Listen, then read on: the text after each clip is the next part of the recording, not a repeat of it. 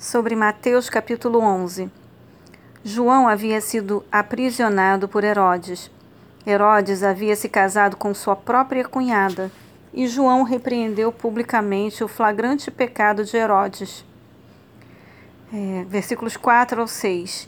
Enquanto estava na prisão, João começou a ter algumas dúvidas quanto a Jesus ser realmente o Messias. Se o propósito de João era preparar as pessoas para o, para o Messias que viria, e se Jesus era realmente esse Messias, então por que João estava na prisão quando poderia estar pregando às multidões, preparando seus corações? Jesus respondeu às dúvidas de João, apontando para a cura dos cegos, coxos e surdos, as curas de leprosos, as ressurreições e as pregações das boas novas aos pobres. Com tantas evidências, a identidade de Jesus era óbvia. Se às vezes você duvidar da sua salvação, do perdão dos seus pecados ou da obra de Deus na sua vida, olhe para as evidências nas Escrituras e as mudanças que ocorreram em sua própria vida. Quando você duvidar, não se afaste de Cristo, volte-se para Ele. Há três interpretações comuns a respeito do significado do versículo 12.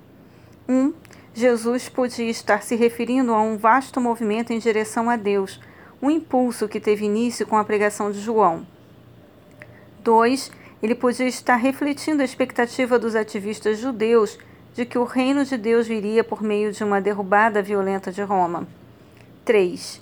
Ou ele poderia ter querido dizer que, para entrar no reino de Deus, é necessário coragem, fé inabalável, determinação e persistência por causa da crescente oposição que é feita aos que seguem a Cristo.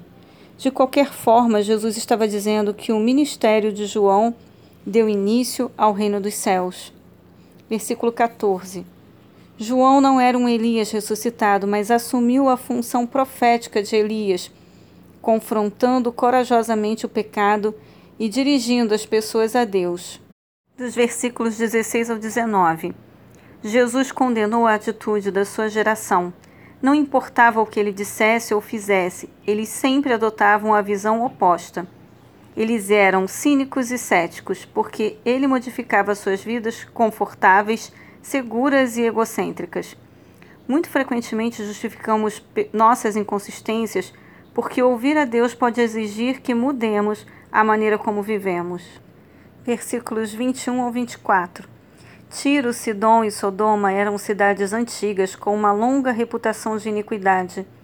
Todas elas foram destruídas por Deus pela sua iniquidade. As pessoas de Betsaida, Corazim e Cafarnaum viram Jesus de primeira mão e ainda assim recusaram-se obstinadamente a se arrepender de seu pecado e crer nele. Jesus disse que se aquelas cidades ímpias o tivessem visto, teriam se arrependido. Como Betsaida, Corazim e Cafarnaum viram Jesus e não se arrependeram, sofreriam punição ainda maior que aqueles que não tinham visto.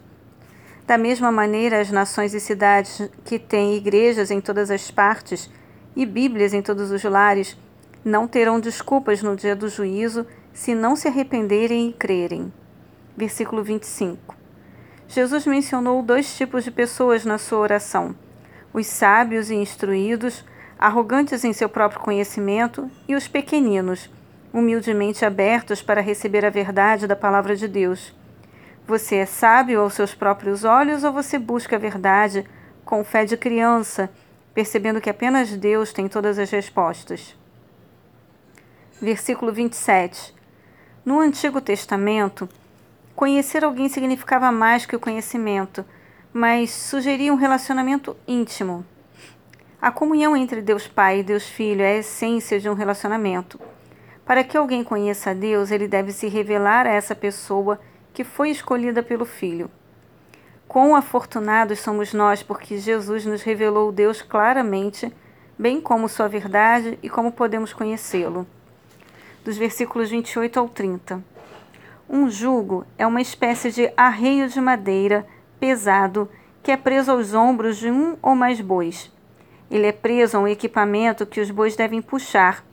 Uma pessoa pode estar carregando pesadas cargas de pecado, exigências excessivas de líderes religiosos, opressão e perseguição ou cansaço em sua busca a Deus. Jesus liberta as pessoas de todas essas cargas. O que Deus também promete é amor, cura e paz com Deus, e não o fim de todo o trabalho. Um relacionamento com Deus transforma um esforço sem sentido e cansativo em produtividade espiritual e propósitos. Em que sentido o jugo de Jesus é suave? O jugo enfatiza os desafios, os trabalhos e as dificuldades na parceria com Cristo na vida. As responsabilidades, até mesmo o esforço para permanecermos fiéis a Deus, nos esgotam. Mas o jugo de Jesus permanece suave comparado com a alternativa esmagadora.